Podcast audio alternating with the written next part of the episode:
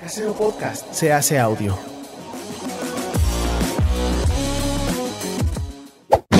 ¡Chavos, banda! Ay, qué alivio, Bobby. Qué suerte. Oye, luego, luego te platicamos por qué, Pati. Sí, ahorita te Sí. No, te lo digo. Básicamente grabamos un episodio entero y Bobby se olvidó de apretar grabar y nunca existió el episodio. Exactamente. Ah, hijo, Entonces- qué, qué frustración. Seguro a todos No les es ha tan complicado de explicar. No es tan complicado de explicar. Seguro a todos les ha pasado y Vasco hace como que somos únicos y diferentes, ¿no? Y Bueno, sí, soy yo, soy Y mi Pati, culpa. no le digas nada, no lo hagas sentir mal. No, no voy a decir nada. No voy a decir nada de tu estupidez, lo prometo. Ah, no es cierto. No es cierto, no es cierto. wow, wow. Exijo que eso vaya al episodio. Eso tiene que estar en el Eso episodio. tiene que ser un clip, al menos. O sea, es que digo, tampoco es un error que le tenga que pasar a alguien que hace un podcast, ¿no? O sea, no, no, no, no, quiero no. que le pase a, No. A lo mejor a un niño que no grabó la clase. Fue, fue penoso, fue penoso en el momento. Me dio mucha vergüenza. Qué pena. Yo te quiero, Pati, para siempre. Te quiero para siempre, Pati. Este programa es patrocinado por ustedes mismos. Si quieren apoyar nuestro proyecto, lo pueden hacer por medio de Patreon en patreon.com diagonal herejes el podcast.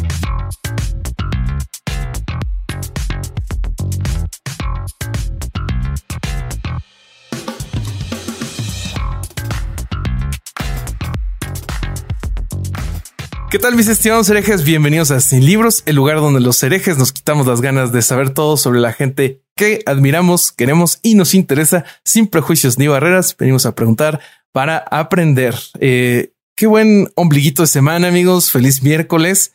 Eh, estamos muy contentos con la entrevista de hoy. Yo soy Bobby, les presento a mis coanfitriones, hermanos y amigos. Alejandro El Vasco Vázquez Aspilicueta, ¿cómo estás? Y cuéntame por qué vienes disfrazado de la gente 47, Mira, mira, ahí me la acomodo y todo. pero con barba. Eh, ¿Cómo estás? ¿Cómo estás, querido Roberto? Mira, como siempre tengo dos motivos de por qué estoy con, vestido como mormón. El primero es porque a nuestra invitada de hoy, eh, viste que hay una expresión de que si la vida te da limones, hace limonada. Bueno, a, a nuestra invitada de hoy, como seguramente vamos a hablar, la vida muchas veces le ha dado muchos limones agrios y no solo hizo limonada, hizo limonada con menta, jengibre, de esa que te cobran 45 Y puso el dólares. puesto en la franquicia, el Todo hizo con restaurante. eso. Sí. Eh, así que, y, y además es una persona optimista, pero que odia el positivismo tóxico, con lo cual me siento hermanado tanto que, que no puedo más que recibirla como corresponde, que es con corbata. No la voy a recibir con una gorra y una remera. No, eso no corresponde. Con corbata y camisa.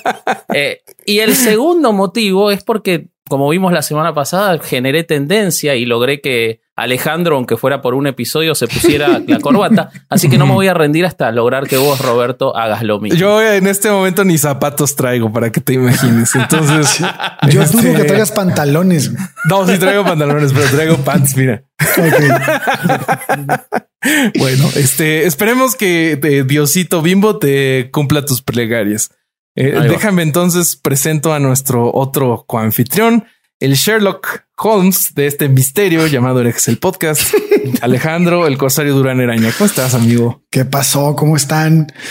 Emocionado. Híjole, qué contento, güey, porque otra vez tenemos Otra aquí en el podcast a una persona que además de ser comediante, tiene grandes capacidades para la música. Y eso a mí me pone muy contento porque Sí. canta muy bien. Y ya, te ya le escuché yo cantarle hasta Ana Julia ayer.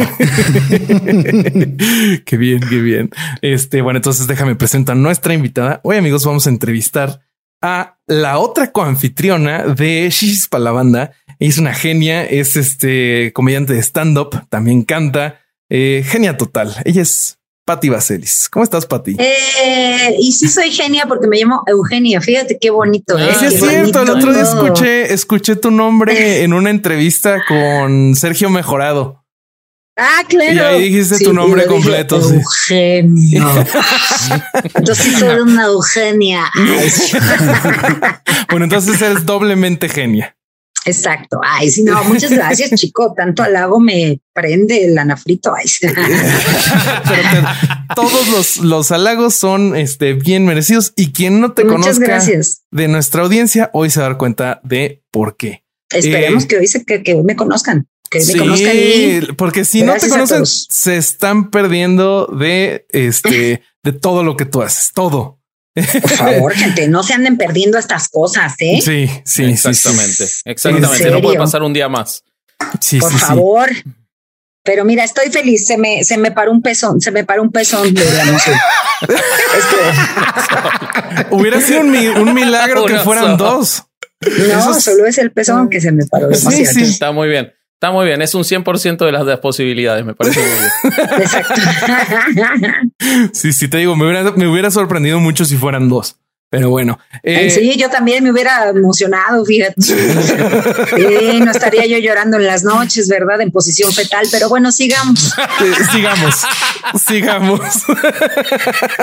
Eh, mi estimada Pati, como ya, ya le estamos contando ahorita a la audiencia, eh, pues tú eres comediante, ¿no? Y eso es, eh, creo que como te podemos describir eh, de manera muy general, pero los que hemos es- escuchado este, tus contenidos y entrevistas en las que estamos, pues sabemos que pasaste por diferentes trabajos, ¿no? Desde, por ejemplo, Taesa, eh, estudiaste sistemas, ¿no? Si, si no mal recuerdo. Siento que me estaban siguiendo, chavos. Ya me asusté. Somos unos ñoños, Pati, eso lo tienes Somos que saber. ñoños. Somos Aquí- aquí afuera. Aquí los tres, cuando vamos a hablar de un tema, nos clavamos así hasta el Sí, fondo. ya vi, ya, Ya vi, tenemos aquí bien. tus declaraciones fiscales, este, todo, Ah, esas van re bien. Acabo de sacar ya mi última carta de, de que todo está chido. Entonces, es Eso, así de sí, sí. Sí, vimos que no hay adeudos fiscales, que vas muy al corriente con la luz y estamos muy contentos. Igual, Pero bueno, alguna vez dijiste también que no sos muy buena para matemáticas, con lo cual no sé si están tan bien las declaraciones fiscales. O sea, yo no- Afortunadamente, mira, fíjate que hasta eso no soy mensa, le pago a alguien para que las haga. Ah, No, no, que- imagínate no, si yo hago mis hacer. declaraciones fiscales, le debo al fisco tres millones, ganando cinco. Ay, sí, deberíamos aprender de Patty en herejes. Porque mira, si, si tienes a un, un- un, este editor menso que no graba, mejor le pagas a uno que sí grabe. Dale, sé. Es que Pues, ahí está el pedo. O sea, yo tengo Roberto, problemas con las matemáticas, pero ustedes tienen problemas con sus elecciones. Eso es más grave. Sí, es más grave. Eh, Exacto. pero bueno, entonces, eh, más o menos de una duda que, bueno, algo que, que me gustaría que el público supiera de ti, Pati, es cómo, cómo pasaste de esto que de que tú cuentas en algunas entrevistas que desde niña ya tenías esta ilusión por llegar al escenario. De repente pasas como por las oficinas y después te reencuentras con esto del escenario, pero ya tú encima de él. Cuéntanos un poquito cómo fue este viaje. Oh, bueno, pues es que mi papá, eh, como ustedes ya habrán investigado, Vimos los videos. Sí. Vimos los videos. como ustedes ya han chismoseado, mi papá toda su vida fue comediante y nosotras estuvimos siempre eh, de alguna manera eh, pegadas a su medio artístico. O sea, yo desde que crecí, desde que tuve uso de razón chiquita, sabía que mi papá era artista y se subía a un escenario y hacía reír a la gente. Entonces, mi papá no tenía un trabajo convencional, ¿no? como Sí. todos los papás, con Sí. corbata, con corbata. Con corbata y barba y pelón. Es- ¿no? Exacto. Entonces mi papá era una persona que él no, se iba de viaje y montaba Ujú. todos su- sus vestuarios y ya sabíamos que se iba y lo íbamos a ver hasta dentro de uno o dos meses y bien nos iba. Y cuando podía nos llevaba con él. Entonces, bueno, pues para mí crecer en los escenarios fue algo muy común. O sea, Sí. yo vivía atrás de bambalinas de los teatros y hasta escondidas me metían. Mi mamá nos metía a los bares y nos decía, desde aquí pueden ver el show de su papá, ¿no? ¿Algún día de niña te subiste al escenario así, este, en alguno de los actos o que tú, este, tuvieras alguna participación? En el teatro, en Mérida había un teatro muy famoso que se llamaba Teatro Herrera, Este que era de los hermanos Herrera, del Chino Herrera y ahora de Cholo y toda esta, bueno, que ya fallecieron todos, pero era el teatro más importante en Mérida de comedia regional y cada vez que mi, mi mamá trabajó muchos años ahí, mi mamá también era cantante, y era bailarina, Sí. pero ella se retiró cuando nosotros nacimos, entonces solo la vi un par de veces de- Mm. que lo hizo así como por gusto, y pero siempre nos llevaban al teatro y nos querían muchísimo, entonces de repente Cholo, el actor ahí principal, nos decía, vente Pati, vente, tú vas a salir conmigo en esta escena, ¿no? Entonces yo salía yo ahí feliz y Era muy divertido. Con mi papá no, porque obviamente mi papá, su show, él, él casi no hacía teatros, pero bueno, Mm. las pocas veces que hacía teatros, él era rutina. rutina Stand-up, ¿no? Este, Era stand-up solo y... Sí, Claro. entonces sí tenía orquesta, él sí usaba Wow. orquesta y de repente metía canciones y todo. Y no, nunca, nunca se dio que pudiéramos meternos a su show, Mm. pero verlo era más que suficiente para mí. O sea, verlo Claro, era, pero, pero sí era tuviste tú, muy padre. tú esa pruebita de sí estar tú en el, en el escenario, como nos Sí, claro, claro. Bien. Y ver a mi papá y ver cómo le aplaudían a mi papá y ver las pocas veces que mi mamá se alcanzó a subir todavía poniéndose un vestidazo. Y además la casa estaba llena de fotos, Claro. este, de retratos de mi mamá en su ballet en Chicago, en Wow. este, en un montón de lugares. Wow. Ella así como rumbera. Entonces todas esas fotos estaban en la casa. Entonces, pues Ujú. para mí esa era, pues esa era prácticamente yo, o sea, sin decirlo, yo pues, prácticamente me estaban dando señales que ese era mi camino a seguir. Sí, sí, Pero sí, mi sí. papá nunca nos dejó. Mi Wow. papá le tenía mucho miedo al medio porque nos Ujú. decía lo que hasta la fecha creo que siguen diciendo los papás. No, ahí se drogan mucho, mijita. No, no, es horrible. el Las leyendas ambiente". urbanas. Las leyendas urbanas que sí, Que no que es ahora- cierto, no es Todas que ahora- cierto. mentiras, que ahora además. que- exacto, pero ahora- que ahora que mi papá está muerto, pues si estuviera vivo ya nada más le diría, sí, es cierto, papá, todos se drogan. Es está cierto, bien papá, buena. está bien chido. Pero pues él tenía muchísimo miedo, ¿no? Decía, Sí. la van a pasar mal, no está chido. Entonces mi papá hizo pues todo lo que pudo para alejarnos del escenario, principalmente Ya. a mí. Y entonces pues yo lo hacía eh, de otras maneras, ¿no? Yo era la que me subía a cantar en la escuela, yo era la que montaba un grupo en la escuela, yo era la que jugaba a que actuábamos, yo era la que jugaba a que nos vestíamos, yo era la que tomaba clases de baile, yo era la que tomaba clases de ballet, porque pues yo traía esta ondita, pero Sí. pues no, mi papá no me dejó y cuando, todavía cuando empecé ya a- en mi adolescencia, me dieron una beca para el CEA, me eligieron en fotos porque mi papá pertenecía a la ANDA, a la Asociación Nacional de Actores, y por alguna razón, te- bueno, no por alguna razón, por todos los servicios que nos daban, nosotros éramos beneficiarios de mi padre, nos tenían que hacer un registro de fotos. Y Mm, entonces eh, Ahí te vieron. Recuerdo que ahí me vieron y alguien les dijo, ah, sí, es la hija de don Mario y es muy talentosa y papá, papá. Y este, y un día me hablaron, me dijeron, tienes una beca directa para el CEA. Y mi papá me dijo, O sea, "Ja, nadie te la había- No, Nadie ¿Qué? te la había tramitado. Ellos te, encontraron. O sea, Ellos ellos, te vieron mi perfil. descubrieron de ver tu perfil. Ujú. Mirá Ellos vieron mi perfil y dijeron, va. Entonces me llegó un amigo de mi papá que recuerdo que pues, era un comediante muy famoso en ese tiempo y le dijo, Mario, Patti tiene actitudes, déjala entrar al CEA. Y por supuesto que mi papá dijo, no, Wow. claro Pero, que pero no. es- ese no iba relacionado a, a lo que nos platicas de que el medio no le gustaba o el o el o Televisa no le gustaba. Pues en general no le gustaba el medio. O ah, sea, ok. decía que para una mujercita no era, no estaba Una, bien. una no era medio señorita, sano. ¿no? Porque Ah, además mi papá, o sea, mira, pero más allá de eso, porque su hermana, mi tía, en paz descanse, era también, fue, fue actriz, mi mamá era Ah. actriz. Ujú. Entonces va más, mucho más allá del término machista, que sí era machista, porque pues todo, toda esa generación, época, olvídate, época, sí. era muy fuerte el machismo. Pero más allá era de que mi papá pues ya nos veía como sus princesas, sus hijas, y era de, ok, que estas señoras lo hayan hecho está chido, pero ya mis hijas no. ¿no? Entonces, pues no, no me firmó el permiso y entonces yo no Uf. podía. Entonces yo tenía como 16, 17 años. No, pues entonces, sí. entonces, pues viví mi carrera trunca todo el tiempo. Entonces, pues tanto entendí que no podía que ya me dediqué a estudiar y a hacer otras cosas y Ya. luego pues, rápidamente me hice mamá, me casé y prácticamente quedó abandonado el sueño de, de, de hacer cualquier cosa que se refiriera a lo artístico. Que siempre en el fondo yo decía que era cantante porque desde chiquita se me desarrolló una voz linda y yo cantaba para todo y yo quería concursar en todos los concursos de cantantes, de canciones y me gustaban las imitaciones y me sabía toda la rutina de mi papá. Entonces todo el mundo me decía, es que tú eres Ah. comediante. Y yo, no, no soy comediante. Yo soy cantante y voy a ser la mejor actriz del mundo. Mira vos, qué razón tenía, qué razón tenía. Sí, me costó Sí. mucho trabajo, la verdad. Me A mí me decían que me iba a quedar pelado y yo le decía, no, yo voy a tener pelo hasta viejo. Hay gente a veces que ve las cosas y, Y tú decías, y no dices la- ahorita, y miren, todavía tengo, desgraciado. Mira, acá lo tengo, no se distraigan. Pero sí, no, todo eso se frustró.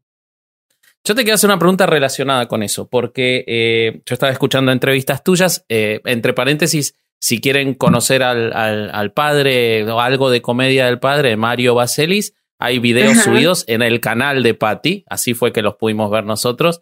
Este, Así Sí. que bueno, ahí, ahí, ahí está. Y, y mi pregunta va relacionada con eso. Bueno, tu papá comediante, tu mamá eh, cantante, bailarina, todo tu ambiente cultural y, Mi y hermano todo eso. también. Mi hermano ¿A era cantante Tu hermano- y comediante. Tu hermano también, exactamente. Sin embargo, vos, la computación, turismo, después sos mamá muy joven, eh, y pasan un, un montón de años, pasan un montón de cosas lindas y otras feas en tu vida, y en un momento llegas a la comedia. O sea, te haces comediante. Lo, lo, lo descubrís, lo encontrás en vos. Supongo que siempre fuiste muy graciosa. O sea, supongo que además de ser la que cantaba, era la, que, la graciosa en, en el Sí, grupo de amigos supuesto. o cosas así. ¿Sentís que ese proceso de haber llegado en el momento que vos llegaste a la comedia te fue construyendo tu comedia? Porque tu comedia es muy personal. ¿Sentís que todo eso que pasó hizo tu comedia de otra forma que quizás no hubiera sido si empezabas a los 17 años a subirte a un escenario? Sí, yo creo que si hubiera yo empezado a los 16 en el CA, yo hubiera terminado de actriz secundaria eh, y ahorita sería yo la, las, perdón, perdón que lo diga, pero sería yo la trabajadora doméstica de alguna novela. O sea, siento que tal vez descubrir mi potencial come- de comedia hubiera sido complicado. Mm. Eh, porque aunque yo era muy chistosa, siempre he sido, sí, siempre he sido, por ejemplo, soy muy buleadora, o sea, a mí me gusta, estamos en una reunión, No y me gusta estar molestando a alguien, me gusta estar fregando al que, por ejemplo, no graba los programas. Me. Claro. Pero eso es justicia, eso no es bullying. Eso es hacer justicia. No puede Porque, ser, son dos, Eso es son dos ya. cosas en su lugar. Te quiero, Pati, te lo quiero decir en público. Gracias. Se merecen, gracias. se merecen el uno al otro. Entonces, pues, no lo sé, ¿eh? no lo sé. O a lo mejor alguien hubiera dicho, ah, sí, mira, yo recuerdo que una vez mi mamá me llevó a, a Televisa a un programa, a ver un programa de público. Y me acuerdo que, que estaba ahí un amigo de mi mamá que se habían conocido por el teatro y, y le dijo, déjame ver si meto a tu niña chiquilladas. Y yo decía, wow, chiquilladas. Ujú. Chiquilladas era un programa para Carlitos niños, Espejel. niños Carlitos Espejel. Y entonces mucha gente decía, es que tu hija está para chiquilladas, es muy chistosita. Pero yo decía, no, yo quiero ser cantante. Entonces yo muchos años me negué, pero sí creo que, que la comedia se forjó, pues eh, fueron dos factores muy importantes. El primero fue la música, para defenderme entre canción y canción cuando yo empecé a cantar, eh, no me gustaban los silencios que había entre canción y canción. Y mi instinto eh, o mi instinto protector era decir algo gracioso para que la gente volteara a ver. Entonces yo estaba en, en- si estaba ya en algún bar, me gustaba hacerles una historia antes de cantarles la canción para que primero se rieran. Sí, que me decían, es que tú sí eres comediante. Y yo no soy comediante, soy cantante. Que entiendan. Sí, entiéndanlo. Y entonces me aferré. O sea, yo juraba que no. Y curiosamente, por lo mismo, me contrataron en un lugar de comedia porque les gustaba mucho mi show. Me contrataron para, para prácticamente telonear a todos los comediantes. Ok. Y entonces me decían, oye, ven, telonea, cantas padrísimo y todo. Y de telonear Wow. me pasaron al número principal. No Porque me decían, Órale. Sí, porque me decían, es que diviertes mucho. O sea, la gente está feliz contigo. Pero yo en mi plan, en mi mundo, yo seguía siendo cantante. Cantante, ¿No? claro. Entonces, bueno, Oye, Pati, después pero, de eso, pero ¿cómo fue que este de pasar por eh, los, las oficinas corporativos y demás, de repente te reencontraste con los escenarios? ah, bueno, mucha razón y eso me lo salté al principio que me lo preguntaste. Lo que pasa es que cuando yo me casé, tuve a mis tres hijos y me la pasé en oficinas y trabajando. Y ya cuando tuve a mi tercera hija, eh, pues ya era muy difícil encontrar un trabajo que me diera la posibilidad de cuidar a mis niños y, este, y pues trabajar, ¿no? Entonces, eh, mi hermano siempre supo, siempre, siempre supo de mi inquietud por cantar, porque pues yo era muy su fan y yo iba a todos sus shows y él sabía que yo amaba cantar. Entonces, una vez sin querer, eh, estando embarazada de mi hija, fuimos a un restaurante, creo que esto sí nunca lo he contado. Eh, fuimos a un restaurante. Sí, fuimos a un restaurante ahí de, donde se come mucho marisco aquí en Ciudad de México. Y me, eh, me dice mi esposo siempre a de los que, que cante mi esposa, que cante papi, ¿no? Y entonces le dice a los músicos que estaban ahí tocando, oiga, ¿puede acompañar a mi esposa con una melodía?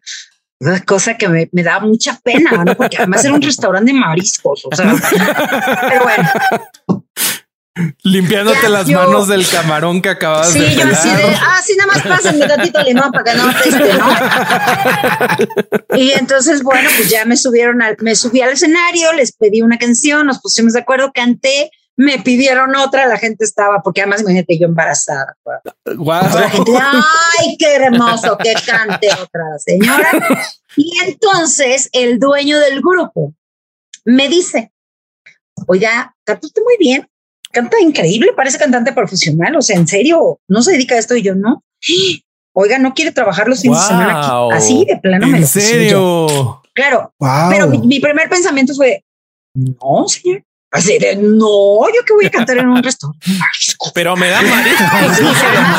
Además, yo decía.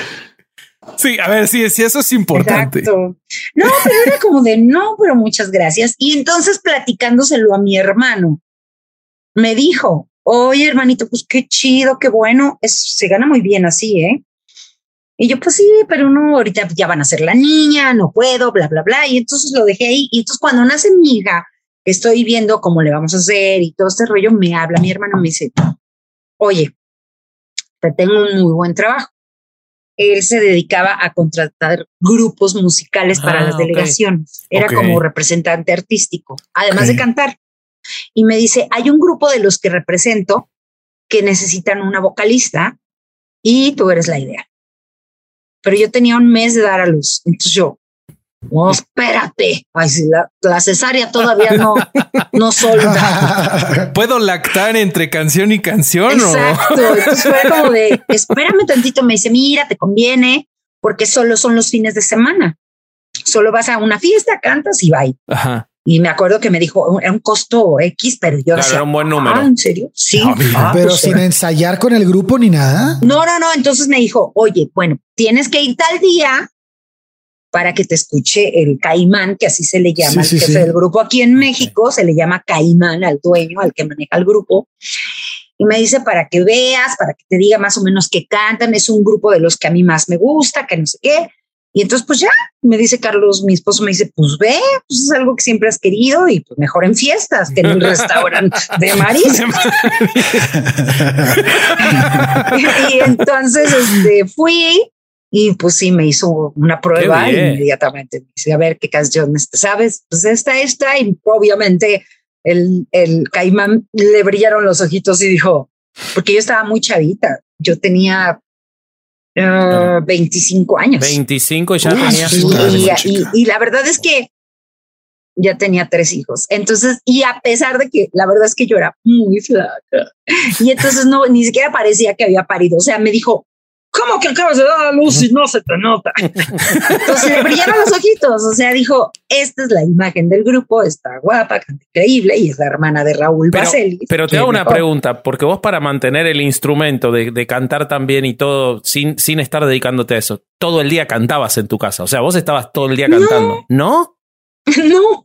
Wow. No, y con tanto niño, no. Yo, tengo, yo tengo esa duda, para ti, porque, porque, bueno, a ver, tienes una, tu, tu mamá que, que, que, ya nos dijiste bailaba y cantaba y le gustaba este, este, este trip y tienes a tu hermano, pero tú, pero bueno, no, no sé, cualquier persona que sabe que hay, un, hay gente que tiene el don, ¿no? obviamente que tiene ese, ese talento que, que, que se le da. Pero vaya, contigo, ¿cómo fue? ¿Hay una, tuviste una instrucción musical de chica o se te dio y empezaste a cantar y empezó a tu mamá a ayudarte? No sé, ¿cómo se dio esto? Porque pues no es tan fácil. O sea, si no es que tienes un talento natural, muy probablemente, pero cómo lo trabajaste, cómo, cómo este, porque una cosa es cantar en tu casa. Una cosa es echar el cotorreo y otra cosa es cantar en un grupo versátil. O sea, porque ahí en un restaurante de mariscos o en un restaurante de no un grupo versátil. Es, es, es, condición física. Mientras comes este, camarones. Es aparte olor a camarón. son, son varias cosas juntas. No, está, está cabrón porque no es tan fácil. O sea, no es. Bueno, yo te soy honesta. Eh, desde niña me encantaba cantar. Desde chiquitita. O sea, yo no recuerdo mi vida sin cantar. Mi mamá toda la vida nos, nos, nos inculcó el canto este, tengo grabaciones de a mis dos años cantando canciones de Manuela Torres. Que yo no recuerdo, pero yo las cantaba ahí con voz de bebé. Y eh, durante toda mi primaria eh, fue una explosión muy cañona porque es cuando sale un certamen que se llamaba Juguemos a Cantar. Ah, sí, me acuerdo. Era, como la voz Kids, pero muy mal hecha. Sí, sí, sí, sí, sí. Y entonces para mí eso fue una explosión. Empezaron a salir los primeros grupos de las band boys de niños que no teníamos. Yo sí. vine a hacer eso porque antes no había. O sea, antes de mi época era Cricri y Bye. Y luego llegó Cepillín y Bye. Pero grupos, grupos musicales. Y justo en mi época de niñez sale Timbiriche, sale Parchis. Sí, y eso para mí explosión. Me, eso me explotó el cerebro. Entonces yo todos los días cantaba los discos, los LPs de Parchis, de Timbiriche, más parchís, me encantaba parchís, y salí y jugamos a cantar y olvídense, o sea, yo me volví loca con ese concurso, porque además te vendían el disco de las pistas wow. de jugamos a cantar. Para que vos cantes. Compra las pistas y juega como jugamos a cantar. Entonces yo imitaba las voces de las entonces creo que yo el don que tenía lo desarrollé aún más. Yo creo que mi don era que yo ya tenía oído musical. Claro, yo tenía un oído musical, yo era muy afinada y siempre me ayudó mucho tratar de imitar otras voces. Entonces yo escuché, por ejemplo, yo me acuerdo en mi, en mi adolescencia, o sea, cuando ya me empecé a hacer señorita, recuerdo mucho descubrir a Guadalupe Pineda en sus inicios de cantante que sale de la trova y se vuelve bolerista. Sí, sí, sí. Y yo escuchaba a Guadalupe Pineda y yo decía, wow, qué pedo con la voz de esa señora. O sea, yo quiero cantar así. Y entonces durante mucho tiempo yo trataba de imitar la voz de Guadalupe Pineda y eso me, hizo entender el matiz, el matizar la voz, el suavizarla. Pero entonces fue un conocimiento, auto, autoconocimiento. Sí, como autoexploración de la voz. Eso está cabrón. Qué chingón. Eso no es tan fácil. una vez mi hermano me grabó, precisamente le dijo, papá, ¿me dejas grabar a mi hermana para más y me grabó con una canción precisamente con las pistas de Juguemos a Cantar. Y recuerdo que mi hermano le dijo a un papá, híjole papá, si a esta niña la metemos a clases de canto, se va a ir al cielo. O sea, se va, pum. Y mi papá dijo, ni le digas. Mira vos. Entonces... Claro, él no quería saber nada con el ambiente artístico, con, con lo que él vivía. entonces yo, yo desarrollé mi voz a base de, de cantar. Claro, después ya cuando me volví súper fanática de escuchar música, yo hacía segundas voces sobre las canciones. sí, sí, eso fue realmente, ese era mi don principal. claro. Entonces, cuando yo entro al grupo musical, obviamente tengo una muy buena voz, pero me faltaba mucha técnica, obviamente. Y mi hermano, que daba clases de canto, me empezó a ayudar un poquito. Claro. Él me empezó a decir, mira, tienes que respirar. Respira aquí. Mira, tienes que hacer acá. Ajá. Y entonces a partir de eso eh, empecé a mejorar mucho y obviamente empecé a cantar canciones que yo en mi vida y pensé que iba a cantar cumbias. Claro. Es guarachas. Este, son las que venden, son las que venden. Pues era grupo de fiestas. Claro. Y entonces, eh, con, con todo mi dolor, porque yo decía es que yo quería ser bolerista y digo baladista, la más importante del mundo. Otra persona que siempre me llevó a a sacar mi voz al máximo era Yuri. Yo escucho a Yuri desde que sacó el osito panda, ¿no? Y entonces yo me sabía todas las canciones de Yuri y mi hobby era cantar a capela canciones de Yuri. Mira vos. Ese era mi hobby. Meterme al baño y cantar las canciones de Yuri. O sea, era súper intuitiva en trabajar tu voz. Sí. O sea, de una manera muy intuitiva eh, la, la, fuiste trabajando, te ibas desafiando a vos misma. Mucho, mucho, mucho, mucho. Aunque yo digo que mi estilo de voz es antigua, ¿no? Es de vibrato, es de, o sea, no son como las de ahora que son unas voces muy melódicas ahí con unas, con unos, este, adornos melódicos que yo. Pero no, con tanto sentimiento, ¿no? Como el de pero siento, no, pero siento que va cambiando, la, las generaciones van cambiando, ¿no? Esas voces empezaron a salir ahora y ahora oyes este, a una Belinda, oyes una Dana Paola haciendo estas, y seguramente sus hijos van a revolucionar esas voces, ¿no? Claro. Entonces, este, yo me quedé en esa voz porque es la que me heredó mi madre. De Manuela Torres, de Lupita D'Alessio, ¿sabes? Sí, sí, sí, sí. Entonces, este, que eran voces, exacto, con más sentimiento, más que, que garigoleos. Entonces, bueno, de ahí lo más, lo más chistoso es que empiezo a aprender a cantar y empiezo a cantar salsa y empiezo a oír y le empiezo a agarrar gusto a las cumbias, a la salsa, a todo, porque o sea, ah, esto sí, y entonces empiezo a entender los compases que tiene cada música, cada, ritmo, cada melodía. Eso es lo que te iba a preguntar. O sea, ¿cómo fue tu, tu, tu, cambio entre estar cantando boleros? Porque una cosa es estar cantando boleros y, y música en cuatro cuartos, a que brinques a, a, a, unas, a unas fracciones distintas, por ejemplo, en salsa. O sea, ¿cómo, cómo, ¿Cómo, cómo, llegaste a esa conversión en, en, este en, en vivo y hacer eso? ¿También tuviste la práctica del grupo? Eh, bueno, es que estuvo muy chistoso porque como que fueron retos para mí. O sea, cuando yo me dicen tienes que cantar esta cumbia, yo bueno, cumbia no es tan difícil.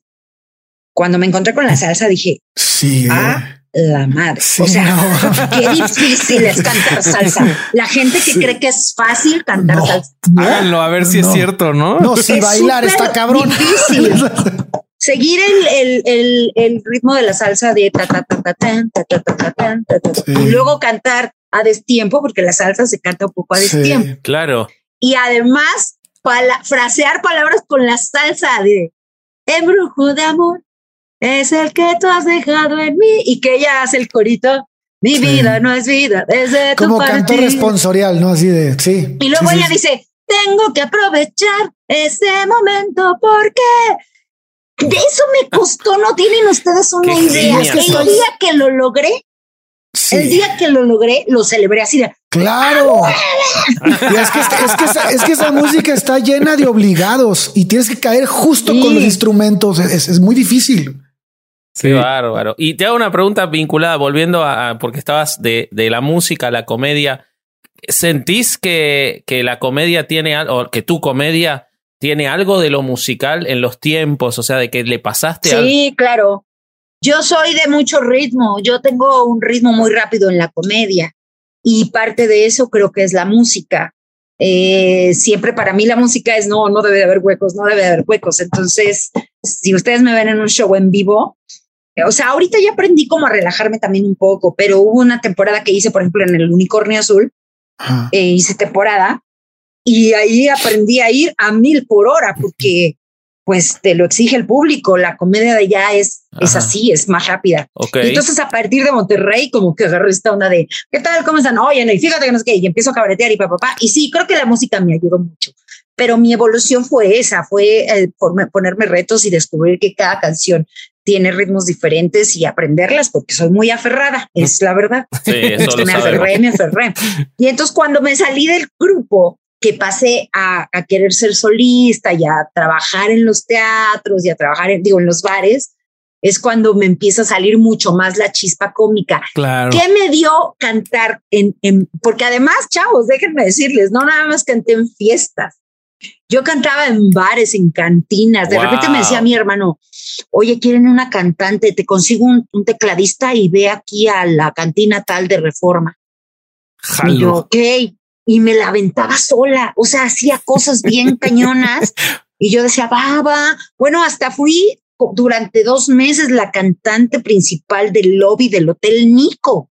Mira. Que era asqueroso, era el peor trabajo del pinche mundo. O sea, porque nadie te ¿Por qué? A ver, ¿por qué? Pero platícanos por qué. No, no, no, yo no conozco el, el, el ¿por qué es el hotel? que era, es japonés, ¿no? Si no mal recuerdo. Este sí es japonés y es uno de los hoteles. Bueno, en ese tiempo el Nico era el hotel con más estrellas en México. Ah, Entonces tenía un lobby muy acá, muy nice, todo. Y la, por alguna razón, la cantante se, se enfermó, no pudo ir y me llamaron a mí y se me ocurrió aceptar y este y bueno en el momento que se me ocurrió aceptar dije pues, está chido porque la paga era chida y el primer día odié el trabajo no porque es ir muy elegante es tocar con un pianista muy precioso pero nadie absolutamente nadie te voltea a ver. Ah, no hay interacción con el público. sí es como un lugar muy fresa sí sí. Este pero entonces al final tal vez la marisquería ya no se veía tan mal no no, gracias, no. Fíjate que eh, eh, trabajar en las cantinas no fue tan agradable. Mm. Es difícil porque, bueno, por supuesto que lo primero que hacen es tirarte el perro. acoso, totalmente. el acoso está súper cabrón. Hay veces que sí, hay veces que te agarran de su esclava de y cánteme otra y cánteme otra y tú por varo dices, pues va, ¿no? Este, y fue difícil, pero no me arrepiento de nada porque si algo agarré y si algo aprendí de toda esa escena fueron las tablas. O sea, yo ya sabía cómo subirme a un escenario y decir, ¿qué tal? Muy buenas noches, ¿cómo están? Bienvenidos a su cantina favorita. Eh, esta es la cantina tal. Y hasta yo hacía bromas con los meseros, ¿no? Y aquí tenemos al grupo de meseros. Ahí está Juan, Juan, como siempre, bien atento. Porque yo sabía que ni me estaban pelando. Entonces yo me la, yo claro que me daba vuelo así de, Juan, Juan que hoy tiene que llevar a su casa mil pesos porque se los gastó anoche en otra cantina, ¿no? Y empezaba yo a hacer ese juego y entonces trabajar en las cantinas, la gente te gritaba algo y yo se los respondía y entonces pues, prácticamente o sea que, work que tu cabareteo está a nivel 8000. Sí, yo creo que eh, la mayoría de, la, de los comediantes me tienen como clasificada por mi cabareteo más que no me gusta mucho porque me, me, clasifican más por mi craftwork que por mi comedia, pero bueno, está bien, no pasa nada, es un don. Bueno, pero, es que si lo haces en las fiestas, sí, sí, también en las fiestas, pues era clásico de, a ver, ¿y qué pasan las mujeres solteras al frente? ¿Sabes? Todo ese tipo de rollos de muy buenas noches, ¿qué tal? Eh, esperemos que le estén pasando muy bien. Nosotros somos el grupo Whoppers y en este momento les van a servir la cena y mientras les vamos a estar interpretando canciones muy bonitas de su agrado, el simple hecho de que se te quite la pena. de hablar frente al público, aunque sepas que no te están haciendo caso, pues te da tablas. Sí, sí. Entonces pasé por cosas horribles, como también pasé por cosas que en mi vida pensé que iba a pasar como cantante padrísimas este, una vez canté para una fiesta en Santa Fe, no, sí, en Santa Fe, no me acuerdo, en el edificio del pantalón. Ah, sí, en Santa Fe. En unos departamentos donde me dijeron, oye, te vamos a pagar, haz de cuenta, ¿eh? Haz de cuenta. No, no me acuerdo porque fue hace muchos años, pero era de, te vamos a pagar 25 mil pesos. Pero necesitamos que cantes en inglés y en español, pero además necesitamos que vayas súper elegante y que camines a través de las mesas. Y yo así, what? A través de las, ok. Pero son 25 bolas. Pero son 25 mil pesos, ¿no? Sí. Y le digo, pero y el tecladista, no, el tecladista va a estar oculto, no lo vas a poder ver. No. Y vas a cantar muy bajito porque la gente pues está platicando. Y yo así de wow. Bueno, eran 25 mil pesos, me la rifé, me compré mi super vestidazo, me fui a trabajar y empecé cantando, me hacía caso, canté Close to You de los Carpenters. Y yo, bueno, mira, voy a hacer como que nadie está bien.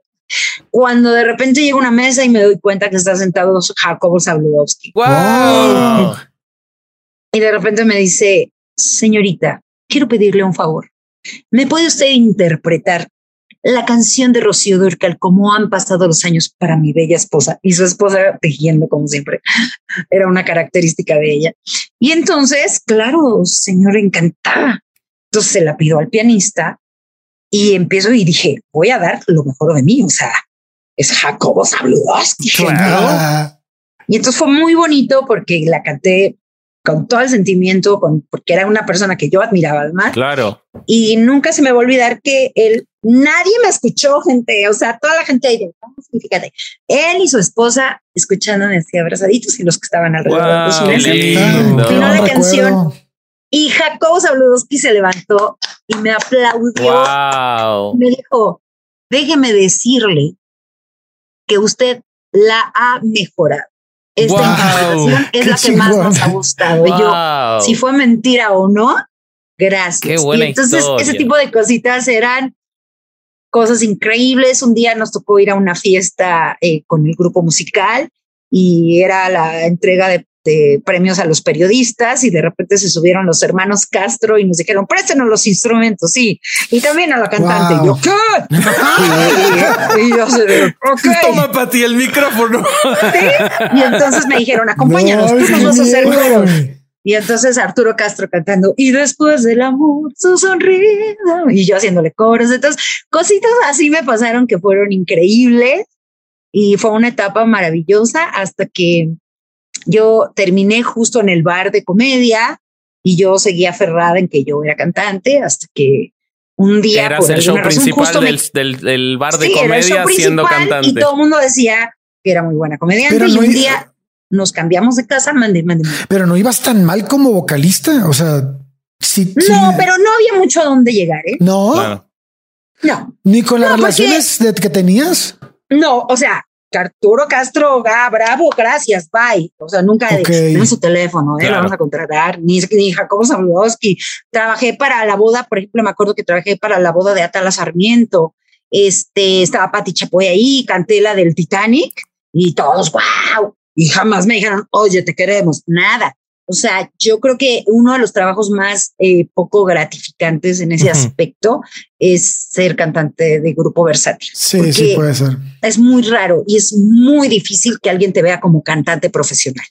Ok. O sea, piensan que todos los que estamos cantando ahí o somos borrachos o nada más nos dedicamos por hobby desmadre, y no sí. creen que hay una, un- una, este, una educación para hacerte eso. Una vez me tocó cantar con la, con- ¿cómo se llama? La Big Band este, de México.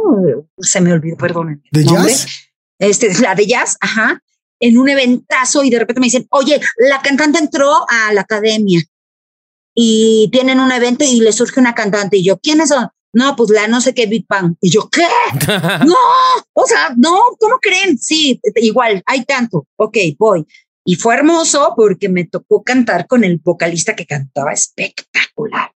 Y recuerdo que me dijo, oye, ¿te sabes este End- Endless Love? Y yo, por supuesto. Ay,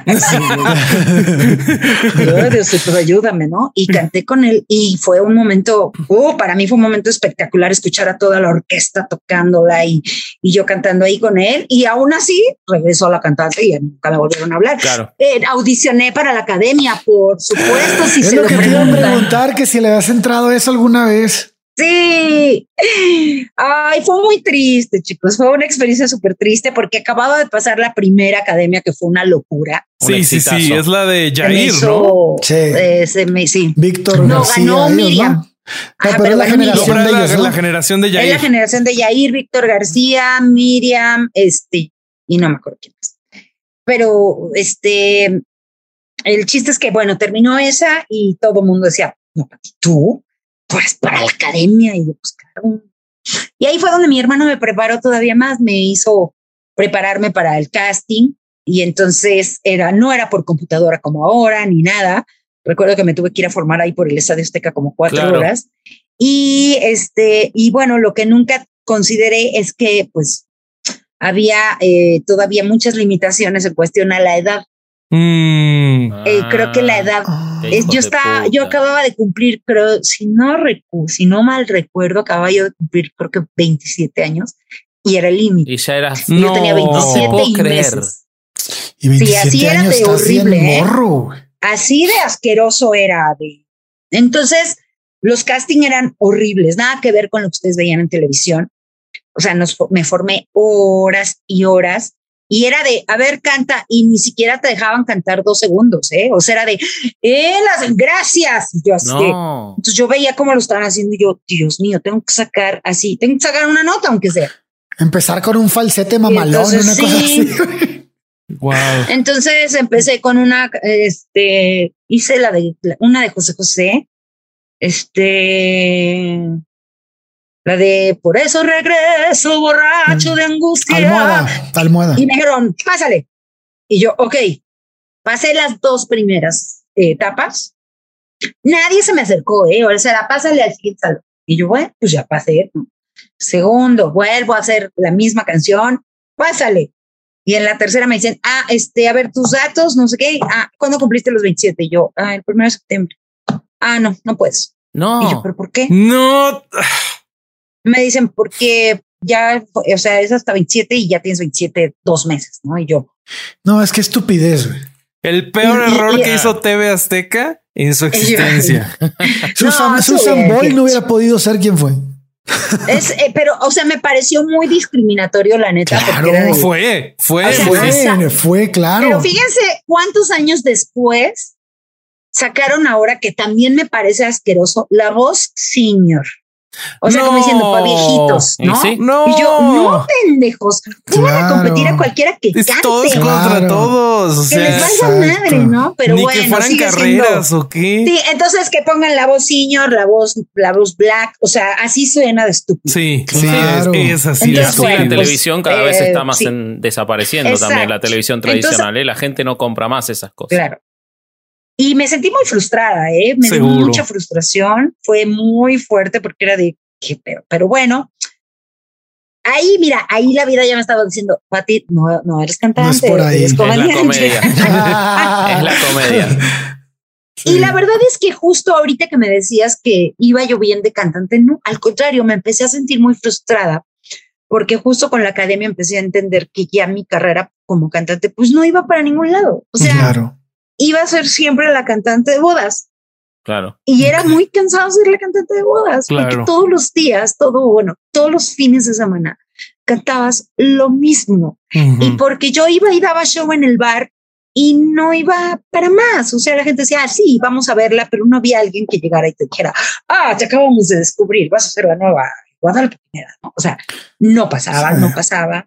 Y entonces yo decía, esto ya no tiene sentido y coincidió con mi cambio de ciudad. Eh, yo vivíamos en Ciudad de México y por razones de seguridad y de muchas cosas decidimos irnos a vivir a Querétaro. Ujú. Y justo en Querétaro empecé a dejar la música. O sea, dije, no, esto no es lo mío. Yo ya había puesto, de hecho, en México una empresa de diseño de web y diseño gráfico, porque ya la música ya no me estaba, ya no me sentía bien. ¿no? Claro. Entonces, cuando nos vamos a Querétaro, me voy con, la, con, con mi empresa. Todavía alcanzo a hacer un par de eventos cantando y dije, no, ya, esto está de la fregada, ya no quiero. Enterré la música y justo en ese lapso sale, eh, empiezan los videos, me acuerdo, estaba yo diseñando ahí unas cosas y me dice mi esposo, mira, mira este video qué chistoso, está paseadísimo. Y era Jesús Guzmán, Ajá. Jesús Guzmán, que era de los primeros que empezaron a hacer stand-up. Claro. Yo, no- y yo no conozco a Guzmán. Jesús Guzmán. No, No, yo tampoco lo ubico. Tengo que buscarlo. internet. ¿Fue Sí, de los es muy primeritos? bueno. Es de los primeros y, y además es un gran este, eh, este, como dobla voces de Disney Ah, y hace ok. cosas muy cañonas. Y entonces, bueno, él empieza y vemos el video y, y además contando chistes ochenteros y yo, ja. Y yo le decía a Carlos, a ver, oye, busca más de esos comediantes, qué raros, qué chidos. Yo no tenía contacto con el stand-up, tengo que reconocerlo. Todo el mundo dice, no, es que yo consumía stand-up los... No es cierto, yo no. Yo no, yo era consumidora de comedia nacional, yo trabajaba en comediantes, en bar los comediantes, yo Claro. trabajaba con el gordo Galván, con Adrián Uribe, con este... El con- gordo con- Galván, no ma- con todos esos comediantes yo trabajaba y esa era la comedia y mi papá venía de una comedia todavía más antigua, entonces yo traía esa Comedia comedia. súper Era deconstruida era, no esa. Claro, y además mi papá, eh, sí, por supuesto, y mi papá además este, escribía su comedia en verso. Entonces mi papá, Wow. toda su comedia era en verso, en verso, en verso. Entonces todo el mundo me decía, cuéntate Sí, unos chistes. Y yo, no sé contar chistes. y no entiendo los versos de mi papá porque son muy políticos. Entonces, para mí no se me daban los chistes y yo veía a estos comediantes y yo decía, ay, qué padre, pero yo no cuento chistes, ¿verdad? Y yo era fan, Ujú. muy fan. Ok. O sea, recuerdo a Gustavo Munguía, sus primeros papeles de haciendo el mesero, todo eso me tocó trabajar con ellos y verlos. Y esa era la comedia. Entonces, para mí ver a Jesús Guzmán haciendo stand-up sin saber que era stand-up fue como de, así va, esto está muy chido, ¿eh? A ver, síguele, ¿no? Y empezamos a buscar, encontramos a Sofía Ah, y mira, encontramos claro. a Richie Farrell. Y yo, Claro. "No manches". está muy cañón, qué padre está esto, qué bonito, ¿no? Y de repente, justo en esos días, por primera vez vemos están parados, se anuncia el programa de Adal Ramones y yo soy fan de Adal Ramones de toda la vida y yo ¡Ah! quiero ver su nuevo programa y yo, ¿de qué se trata esto? No, que están parados y el primerito que sale es el Cojo Félix, Mira. que de hecho fue el primero que salió en Están Parados y el primer del line-up. O sea, fue el primerito que abrió.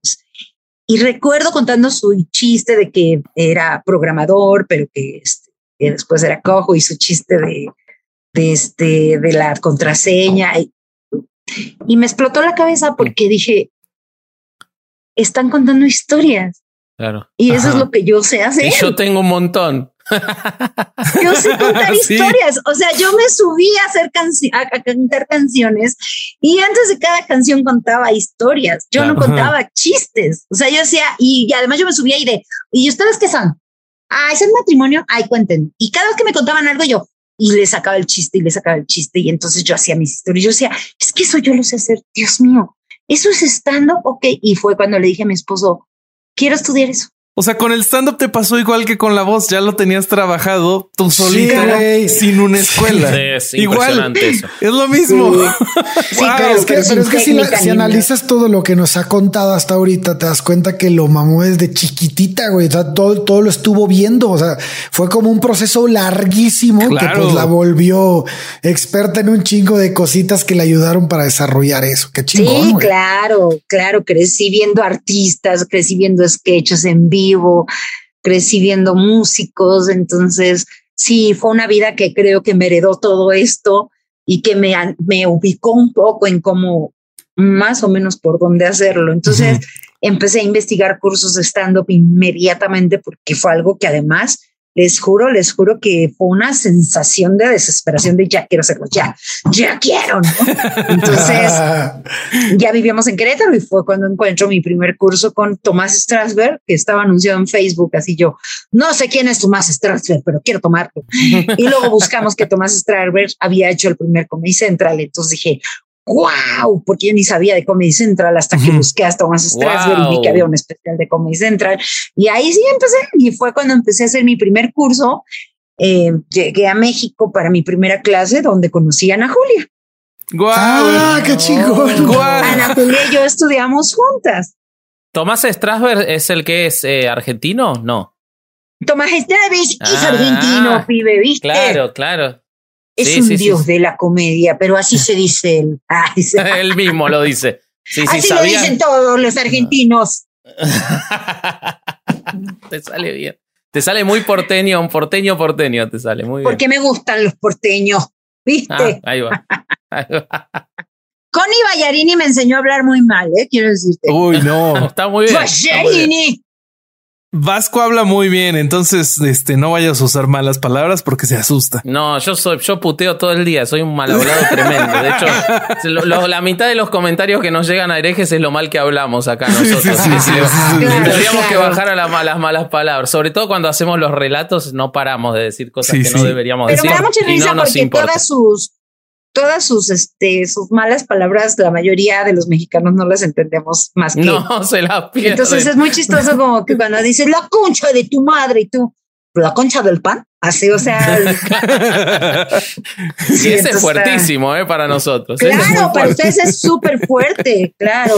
no me rompes las pelotas. Y si la concha tiene cajeta, es, es un acto lésbico directamente. Claro, claro, sí es cierto.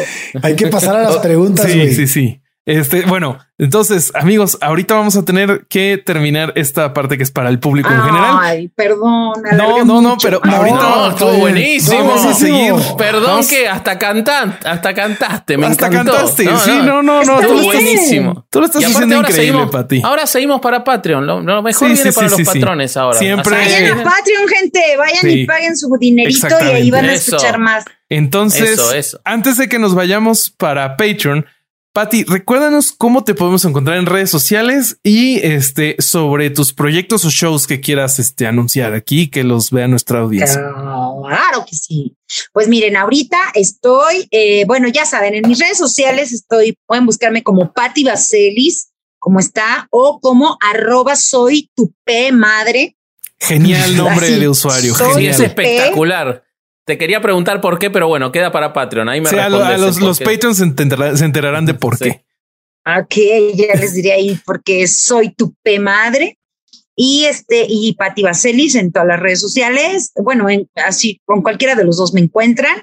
Y bueno, pues ahorita estamos muy clavadas produciendo shishis para la banda. Eh, Excelente. Ya cumplimos dos años, vamos por el tercer año. Qué chido. Este, estamos haciendo mucho contenido, estamos por sacar ya dos contenidos de la semana. Wow. También, también tenemos contenido exclusivo. Eh, tenemos socios chicheros para que se suscriban, donde les damos extremas también. Pero ese ya acaba de terminar. Yo lo, yo lo vi. Chichis Extremas acaba de terminar. Pero qué bueno fue. Ganó el cojo, ¿no? Sí, ganó el cojo. y para nosotros fue un reto espectacular porque eso que ustedes vieron en tres horas se produjo durante meses, sí, se grabó durante 11 horas y todo el guion y toda la producción, pues básicamente no la aventamos a nada y yo obviamente con el apoyo de One Eleven, pero toda la idea prácticamente fue de nosotras y nosotras solitas nos aventamos todo el rollo y ahora con nuestra con nuestra nueva manager Chris que pues ha sido un remanso de, de ayuda para nosotras. Entonces, bueno, pues sí, claro, vienen más proyectos en relación a los lives. Este, viene algo, una sorpresa ahí para Sincroniza la Trompa, que también fue un exitazo y ha sido ya un clásico de nosotros. Qué bueno. Y bueno, obviamente estamos de gira, Ana Julia y yo, entonces eh, estamos por ir a Cihuatanejo, estamos por ir a Morelia, estamos por ir a Toluca y se están cerrando otras plazas que no recuerdo bien, gente, pero chéquenos en nuestras redes como Shishis para la banda, porque ahí estamos subiendo dónde estamos haciendo la gira y además en la mayoría, no en todos, pero siempre que vamos a lugares que están no muy lejos, grabamos el podcast en vivo y se vuelve lindo eso. una fiesta ahí padrísima. Entonces, pues esos son los proyectos ahorita que tenemos y mi presentación próximamente justo con música el 18 de agosto en el Beer Hall en México. Ahí los espero. Compren sus boletos ya porque se van a acabar. Sí, sí, sí. Muchas gracias. Y vas a venir a Argentina, así que acá te voy a ver en algún momento. Esperemos que sí. Si le hablas, te hace un asado. Sí, me da mucho miedo. Me da mucho miedo ir a Argentina porque creo que es el único lugar donde he escuchado a muchos de mis amigos comediantes que le han sufrido para hacer comedia precisamente por el, el, tropicalizar los mm. chistes y claro. pero vamos, yo acepto los retos, vamos, como yo. Vamos, vamos. Eso. Yo voy a estar este, ahí. Muy bien, entonces vamos a, cerrar esta sección, vamos con nuestros amigos de Patreon. Eh, logramos sacar adelante otro programa sin libros, amigos. Los vemos a la próxima. Adiós, herejeños. Adiós.